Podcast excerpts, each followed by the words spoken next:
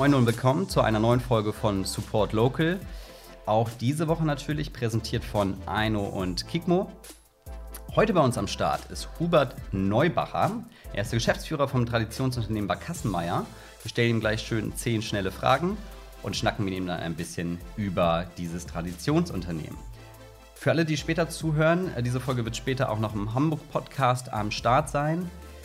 Heute ist der 19. Mai und die Folge wird dann in den nächsten Tagen ähm, dort veröffentlicht werden. So, Backersmeier, ich sehe ihn. Zack, zack. Und jetzt holen wir ihn dazu. Wunderbar. Moin. Moin auch, ja. Du hast es geschafft, perfekt. Spannend, ja, ich bin sehr stolz auf mich. Das erste Mal Instagram Live. Ich freue mich auch, vielen Dank. Ich freue mich, dass ich dabei sein darf. Ja, was, erste Frage. Was gibt es eigentlich Besseres, als einen Arbeitsplatz auf dem Wasser zu haben?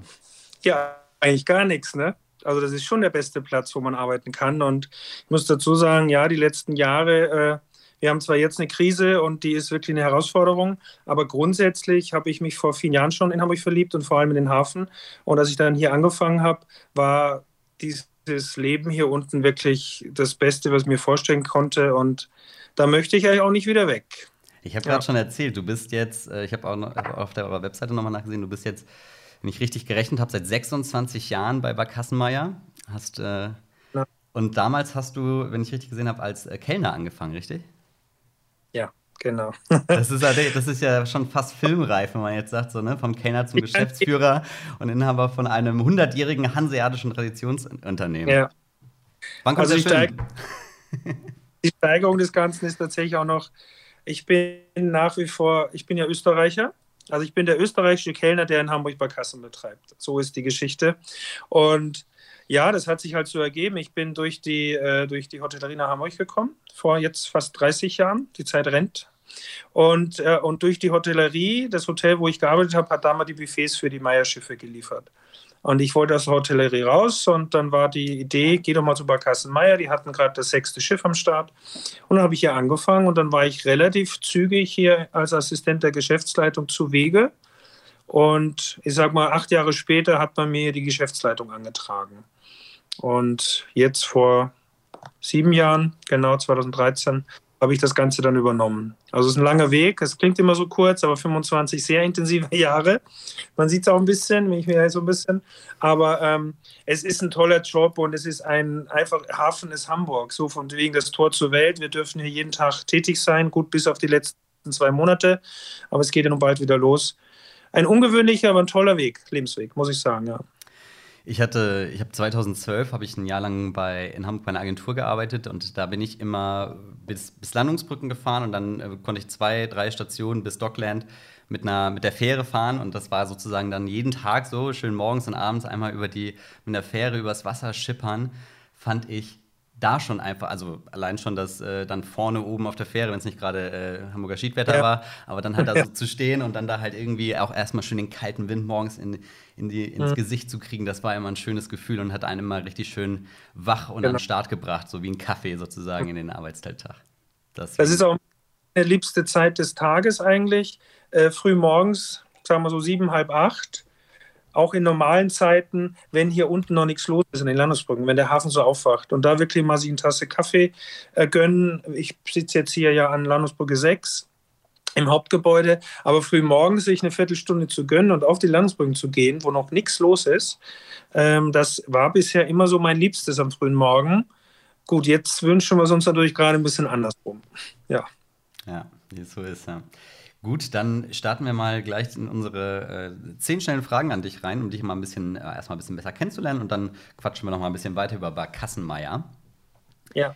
Die erste Frage: Wo in Hamburg wohnst du? Ich wohne in Hamm Nord.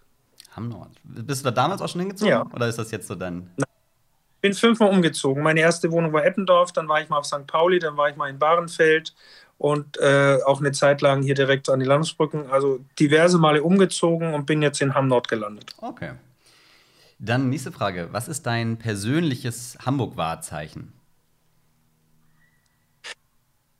Neben der Barkasse natürlich. Ähm, ja, klar. Ich liebe die Elbphilharmonie, aber mein Wahrzeichen ist und bleibt am Ende doch immer noch der Michel. Das muss ich ja. so sagen. Das ist, ja. Okay. Dann die nächste Frage. Wo kannst du in Hamburg am besten mal die Baume, die Seele, die Seele baumeln lassen, wenn du mal gerade vielleicht mhm. auch nicht direkt am Wasser bist? Das ist auch am Wasser. Ja. Das ist ohne wahrscheinlich nicht. Das ist tatsächlich, viele kennen ja das äh, Café in Entenwerder wahrscheinlich, das mhm. Schöne. Und daneben liegen so mehrere alte Zollpontons.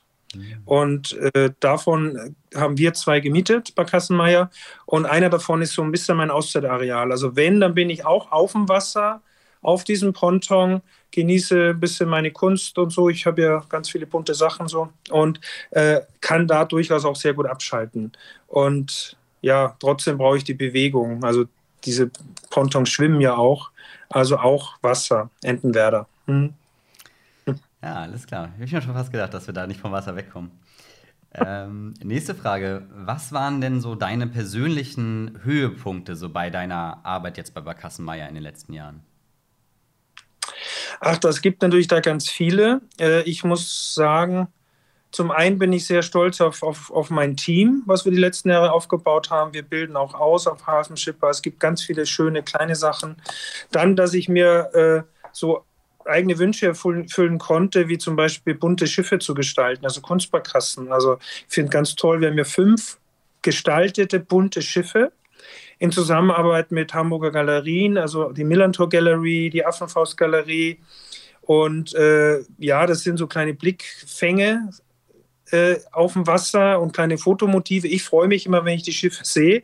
Und nicht zuletzt natürlich jetzt das fünfte Schiff, die Enstal, die wir letztes Jahr in Fahrt genommen haben, die ja uns aller Udo Lindenberg gestaltet hat, was mir eine große Freude war. Ich bin Udo immer noch sehr, sehr dankbar dafür, dass er da echt Bock drauf hatte, seine Panikbarkasse quasi künstlerisch zu gestalten.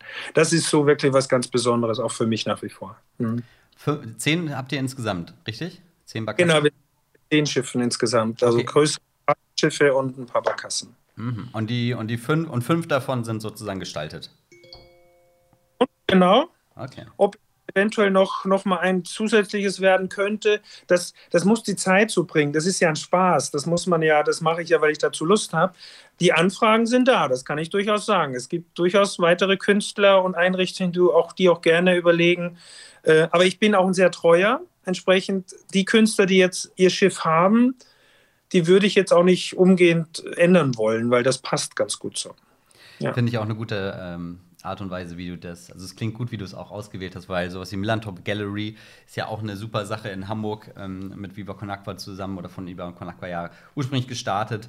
Ähm, und die, die vereinen ja da auch schon äh, eine gute Anzahl von, von auch zeitgenössischer Kunst, finde ich, ist immer. Super. Ne, Tolle genau.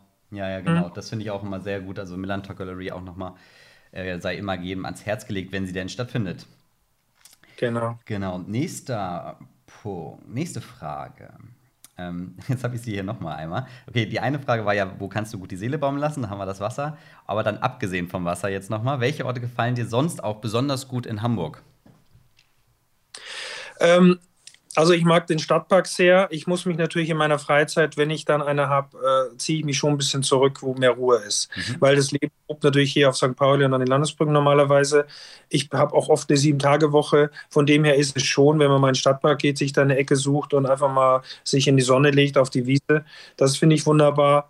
Ähm, auch mit dem Fahrrad mal ein bisschen rausfahren, hinten äh, in, in Viermarschland oder sonstiges. Also das ist dann schon so ein bisschen Richtung ländlicher. Ich weiß nicht, ob das aus meiner Kindheit kommt, weil ich ja auf dem Land aufgewachsen bin. Also ich mag durchaus schon auch mal in die Natur zu gehen und einfach mal äh, nichts zu tun und ja, Natur beobachten, sowas im Grünen. Stadtpark ist auch nicht immer leer, wissen wir alle, aber es gibt da schöne Ecken und das kann man durchaus äh, sehr genießen, ja. Okay. Dann die nächste Frage. Was, ähm, für was für einen Führerschein braucht man eigentlich, ohne Barkasse zu führen? also, ja, erzähl mal. Ja. Ich nenne mich ja durchaus als ja, äh, äh, Kopf der Firma gern mal Captain Hubi. Das ist fast eine Anmaßung. Das ist eigentlich so ein Titel unter Anführungszeichen. Aber ich bin Hafenschiffer tatsächlich. Also es gibt das Hafenpatent. Das ist ein kleines Patent, mit dem man Hafenfahrzeuge in Hamburg fahren darf, Barkassen, Fahrgastschiffe und Fähren. Zusätzlich braucht man aber auch noch einen Personenbeförderungsschein für unser Gewerbe, damit man halt ähnlich wie ein Taxifahrer auch die Verantwortung für seine Gäste übernimmt. Also das Patent, was ich habe, das äh, geht, ich darf bis maximal Blankenese und ein bisschen äh, in die Oberelbe fahren und den ganzen Hafen. Also man müsste dann die Patente auf Binnenschiff oder sonstiges ausweiten und ich dürfte natürlich auch kein Kreuzfahrtschiff fahren. Das sind dann ganz andere Berufe. Aber ich habe es genauso wie meine Jungs und Mädels teilweise. Äh, Hafenpatent ist der Führerschein, so nennt man das genau. Hm? Hafenpatent, das habe ich, hab ich so vom Namen her noch nicht gehört. Ich dachte, jetzt kommt sowas einfach her, ganz einfacher Motorbootführerschein sozusagen. Nee, das, das reicht uns nicht. Das ah, okay. Sein. Es ist auch ein Ausbildungsberuf, drei Jahre Hafenschifffahrt. Ah, okay. Ja. Hm? ja. Stark. Ja, sehr spannend. das, das äh, wusste ich auch noch nicht. Dann äh, die nächste Frage, die sich wahrscheinlich jeder fragt, der, der mal ähm, eine schöne Barkassenrundfahrt so mit seiner, mit den, mit den Freunden oder mit der Familie, die jetzt gerade von fern herkommen, äh, machen will. Da will man ja eines unbedingt haben, nämlich so einen richtig urigen Hamburger Schnacker. So, mhm. das, das, muss einfach sein so. Ähm, ja. Deswegen die Frage, was muss man eigentlich tun, um so einen schönen Hamburger Schnacker ähm, bei euch auf einer Barkassenfahrt zu bekommen? Oder kriegt man den sowieso? Also ich würde jetzt wirklich behaupten, das können unsere Jungs und Mädels alle sehr, sehr gut. Das ist auch eine Gabe, das muss man ganz ehrlich sagen. Und ich, äh, ich als Inhaber mit meinen Schiffen, ich trage ja Sorge dafür, dass der Schnack passt dass aber auch die Fakten stimmen. Und das ist mir wirklich ganz wichtig und ich glaube, dafür stehen wir auch, also nicht nur wir, auch viele Kollegen mittlerweile. Es ist auch nicht mehr so, dass wir jetzt die alten Seebären, die früher zur See gefahren sind, dass die jetzt äh, letztendlich äh, äh im Hafenland und Hafenrundfahrten machen. Das gibt da nur noch ganz wenige. Das war früher so. Als ich angefangen habe, hatten wir wirklich viele, die waren auch äh, früher zur See gefahren. Jetzt ist es ein Ausbildungsberuf, das wechselt sich und äh, dass man jetzt eher jüngere Leute auch dabei hat und die müssen, die eignen sich das an. Also im Grunde schnacken die so, wie denen der Mund gewachsen ist. Also das bringt man dann so mit. Und ich achte dann darauf, dass die Fakten stimmen und dann geben, geben die sich ja gewisse Sprüche, eigene Dinge, Ideen weiter. Das heißt, auch die Jüngeren lernen natürlich dann von den Älteren.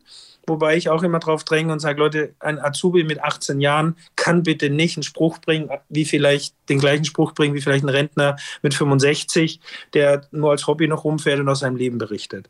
Ähm, das ist eine bunte Mischung. Ich lasse das, wie gesagt, meinen Jungs und Mädels auch sehr frei, wenn die Fakten stimmen und äh, die müssen erstmal richtig sein und dann darf man auch schnacken. Dann darf man ein bisschen den Schnack ja. auflegen. Sehr ja. schön, sehr schön. Dann ähm, die nächste Frage. Hm, hast du vielleicht schon so ein bisschen mit dem Bootsführerschein schon mal angedeutet, aber trotzdem frage ich Sie nochmal, was war denn das größte Boot bzw. Schiff, das du bisher selbst gefahren bist? Das ist schon unsere eigene Commodore, also das Fahrgastschiff Commodore, die hat 300 Personen Zulassung und ist 35 Meter lang. So, das ist ein Fahrgastschiff. So, da gibt es kleinere, größere in Hamburg und das war so mein, mein größtes Schiff ist auch selten, dass ich am Ruder stehe mittlerweile, weil ich natürlich bei äh, dem Team und so wie es ist, denke ich mal so, Schuster bleibt bei deinen Leisten. Äh, ich finde, dass unsere Besatzung das super macht, äh, mit dem Fahren, Erklären, im Umgang mit den Gästen. Ich kann das auch alles und so weiter, aber natürlich habe ich noch zwei, drei Aufgaben mehr und bin natürlich auch so ein bisschen für die Außendarstellung zuständig. Ab und an zieht es mich schon an Bord und dann äh, steige ich mit ein, aber es ist nicht mehr so oft wie früher. Okay. Nächste Frage. Welcher Beruf äh, gefiel dir besonders gut, als du noch ein Kind warst? Boah, hatte ich überhaupt einen Wunschberuf? Ich glaube, es war schon Tourismus oder Gastro oder Hotellerie, weil ich auch aus dem Gebiet komme und Österreich, Steiermark natürlich, ich komme aus dem Skigebiet, da war das eigentlich, da war schon Koch und Kellner immer weit vor. So, der Kellner ist es dann geworden und der hat mich ja letztendlich auch weit gebracht. So. Also das hat sich, also ich hab, hatte nie den Wunsch, das konnte ich als Kind nicht haben, dass ich jemals Schiffsführer würde. Das würde ich oft gefragt, hätte ich mir damals nicht vorstellen können. Das kam dann irgendwann mit 20, ja. Vor allem, weil du ja damals auch noch nicht so direkt am Wasser gewohnt hast, oder? Gar keinen Bezug dazu. so, ja. ich bin ja von Österreich, die erste Station in Norddeutschland war auf Norderney im Hotel.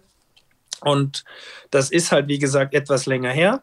Und ich gebe wirklich zu, dass ich bis dahin nicht wusste, wo und was Norderney genau ist. Mich haben Hotelgäste von meinem Ausbildungshotel mitgenommen, in ihr Hotel auf die Insel. Und dadurch bin ich in den Norden gekommen und letztendlich in Hamburg gelandet. Also auch alles ein bisschen mit viel Glück und Zufall. Okay. Spannend. Dann letzte Frage. Hm, die habe ich jetzt bisher auch immer äh, den, den vorherigen Gästen auch schon gestellt. Wenn du eine Entwicklung in Hamburg unrealistisch schnell beschleunigen könntest, welche wäre das? Also ich habe mein persönliches Beispiel, ähm, hilft vielleicht, ist, ist immer so das, das Fahrradfahren, also irgendwie Fahrradstadt, so, ne, wenn man jetzt irgendwie zack machen könnte und irgendwie Hamburg ist auf einmal, hat irgendwie an allen Hauptstraßen richtig schöne Fahrradwege und ja. ähm, keine Ahnung, vielleicht wird das Sharing-Angebot mit Fahrrädern auch noch mal ein bisschen ausgebaut, so, was ja auch schon eigentlich ziemlich gut ist, aber so, also, wie sagt man so, die, die Infrastruktur dafür, das wäre so ein Beispiel, was, ähm, was ich cool finde, wenn das nicht nur 30, wenn das nicht noch 30 Jahre dauern würde. ähm, ja, also man muss schon sagen, dass natürlich, wenn man nachhaltig denkt und wir haben natürlich auch alles Mögliche in die Wege geleitet und wir haben auch einen synthetischen Treibstoff und so weiter und neue Maschinen. Letztendlich müssten wir alle hoffen, äh, was Klimawandel betrifft, dass wir irgendwann auch die äh, technischen Voraussetzungen haben, dass man leichter rankommt. Also im Moment können wir nur das nutzen, was für uns möglich ist, zum Beispiel auch für die Barkassen.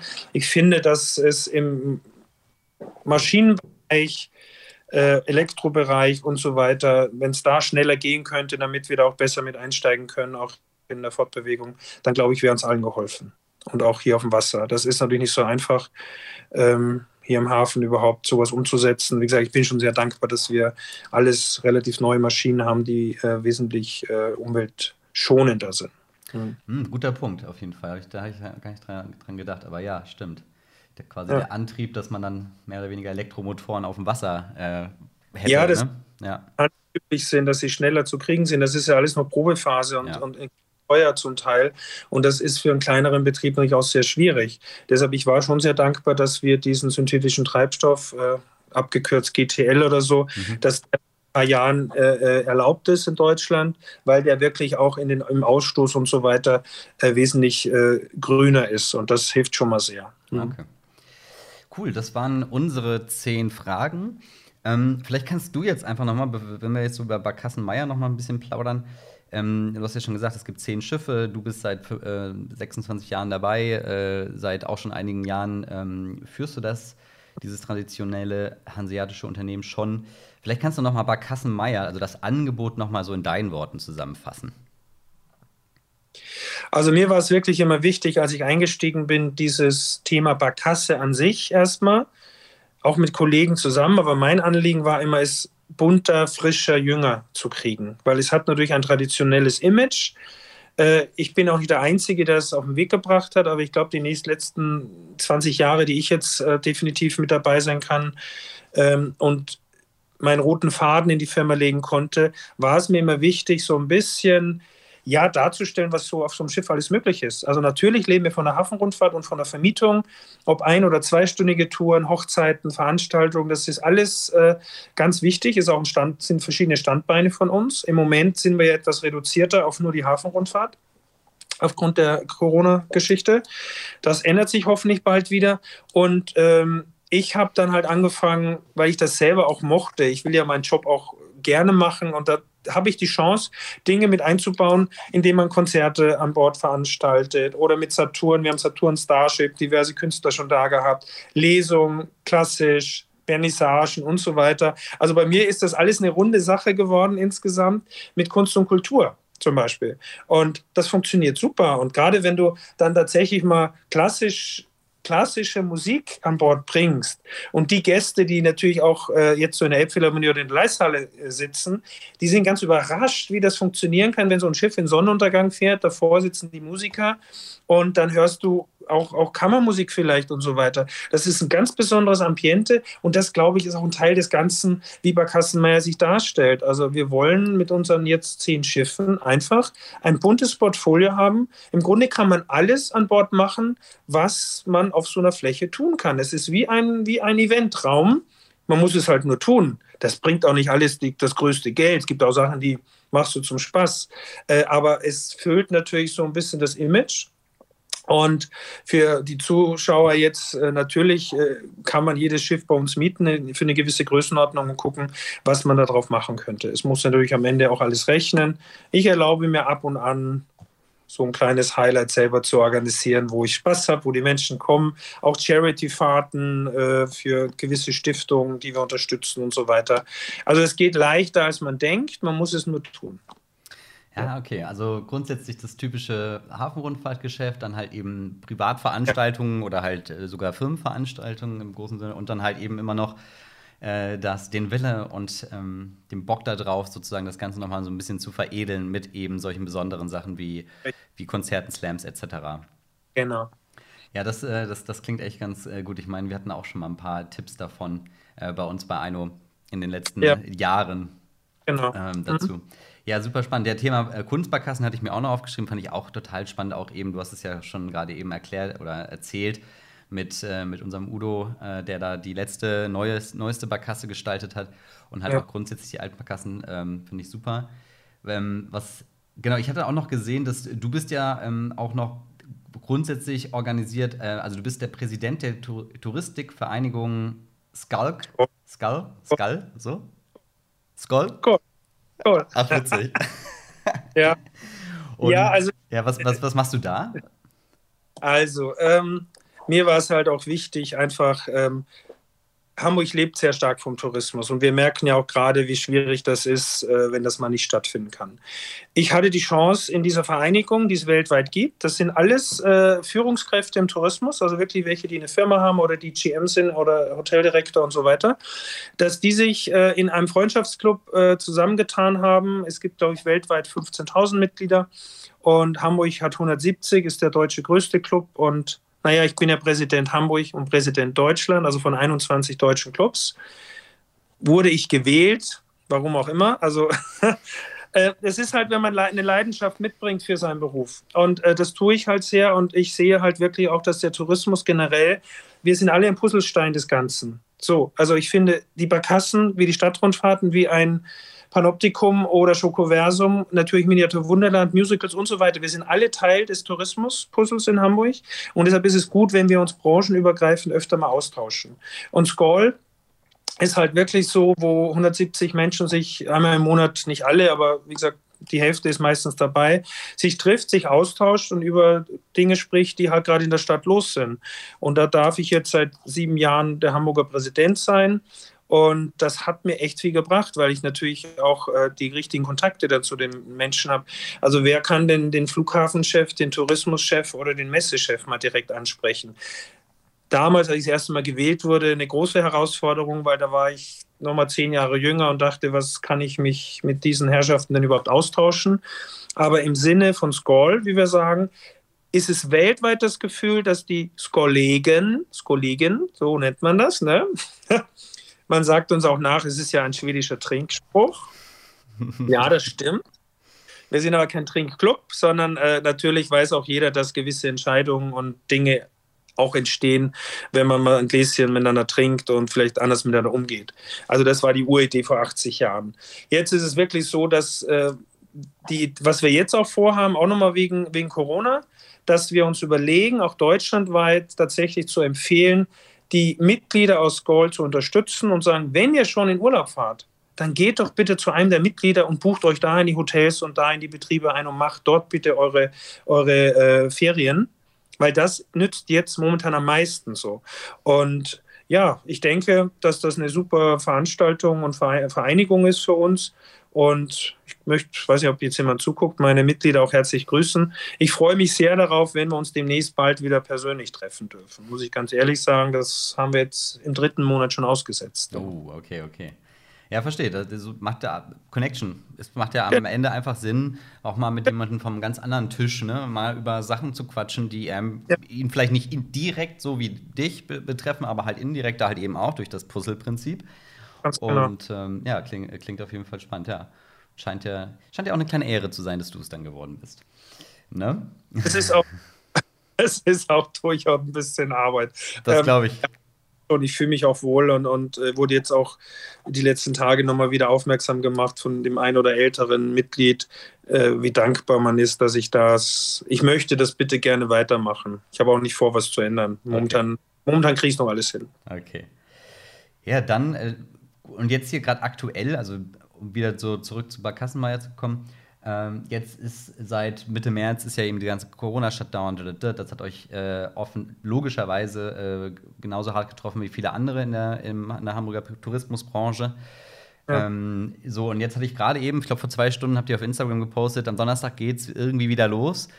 Ähm, genau. Genau, was, was hast du, hast du jetzt irgendwie aus der Zeit, also wie hast du die Zeit oder wie habt ihr die Zeit, die letzten Wochen sozusagen jetzt genutzt und mit, wie ist die Stimmung sozusagen äh, für, für Donnerstag?